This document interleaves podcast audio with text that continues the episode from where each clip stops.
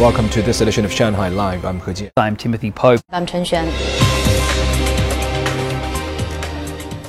The Shanghai Post administration has recently improved its coronavirus control measures to avoid transmission via overseas parcels. Now, Song Wenjing has a story.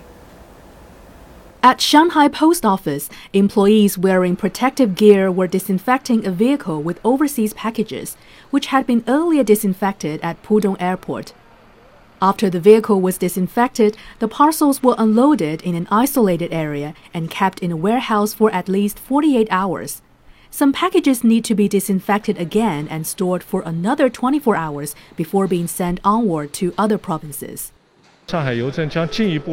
Shanghai Post will implement pandemic protocols for employees and parcels. We will also improve on site inspections and management measures to prevent the transmission of the virus through overseas packages. All employees handling overseas packages have been fully vaccinated and are tested for the coronavirus every two days. Song Wenjing, Shanghai Live. The organizing committee for the Beijing 2022 Olympic Winter Games released a schedule of events yesterday following the approval of the International Olympic Committee.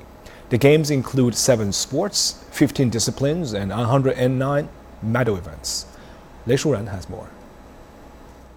A curling mixed doubles round robin match will be the very first event of the Games. It starts on February 2nd, two days before the opening ceremony. The match will feature China versus Switzerland. Six gold medals will be awarded on February 5th, with the winner of the women's cross country skiathlon taking home the first gold medal of the Beijing Olympics.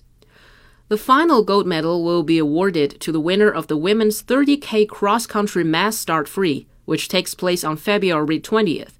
The closing ceremony takes place that night at the National Stadium.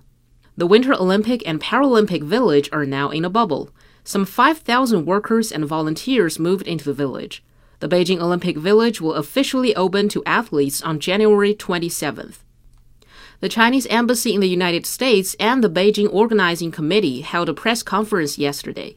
Jing Quan, minister of the Chinese Embassy in the United States, said the upcoming Beijing Winter Olympics will play a very important role in promoting exchanges and relations between China and the United States. Yang Shu, an official of the Beijing Organizing Committee, told reporters how they are working to guard against COVID 19 at the Winter Games.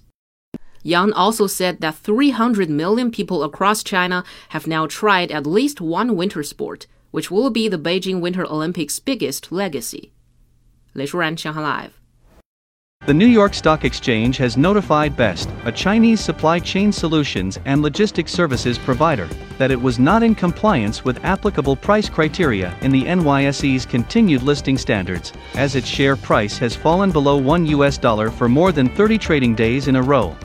The firm said today that the notification does not affect BEST's business operations, and it now has six months to get its stock back over the 1 US dollar level during the so-called cure period.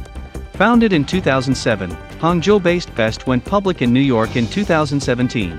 The company's losses widened 1.7% in the third quarter of 2021, with a 1.5% decline in revenue.